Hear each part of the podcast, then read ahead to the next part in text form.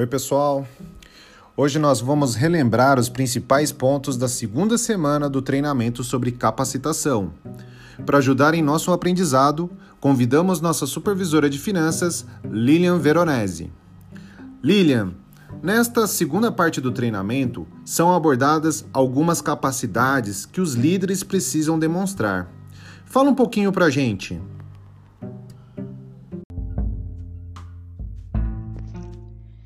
Fábio. Nesse estudo, nós vimos que o processo efetivo de capacitação depende também de planejamento, ou seja, da nossa capacidade como líderes de identificar as pessoas certas na delegação das tarefas e o quanto de responsabilidade elas irão assumir.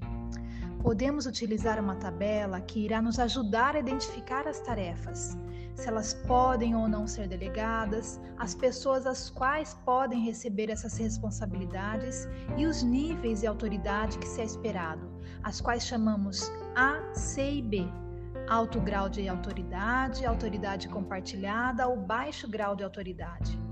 Uma outra abordagem ainda, Fábio, trazida para o nosso estudo, seria em como podemos capacitar os funcionários para tomar decisões eficazes na linha de frente.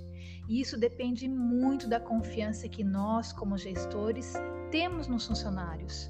Precisa haver um diálogo aberto e claro, na qual a capacitação do funcionário é claramente explicada e dividida em limites sendo zona preta todas as tarefas e responsabilidades que eles precisam desempenhar, zona verde, onde ele é livre para tomar decisões, e a zona vermelha identifica as tarefas às quais ele precisa buscar aprovação.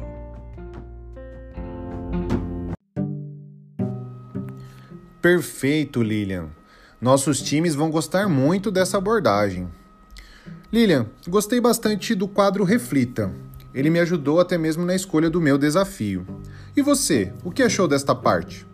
Ficou mais fácil capacitar e cumprir os seus desafios?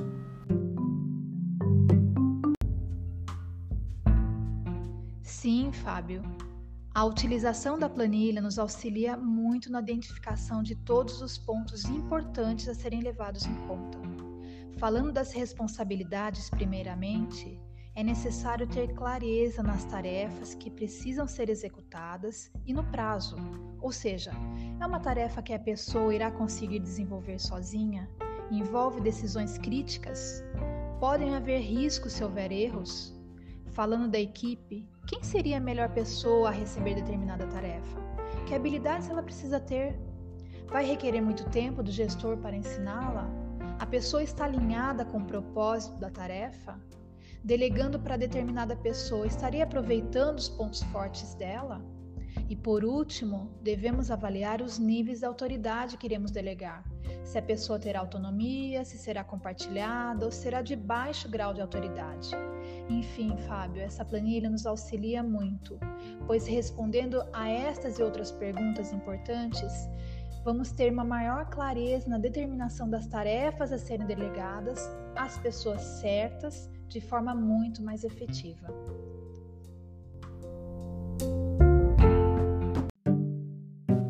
Show, Lilian, muito bom.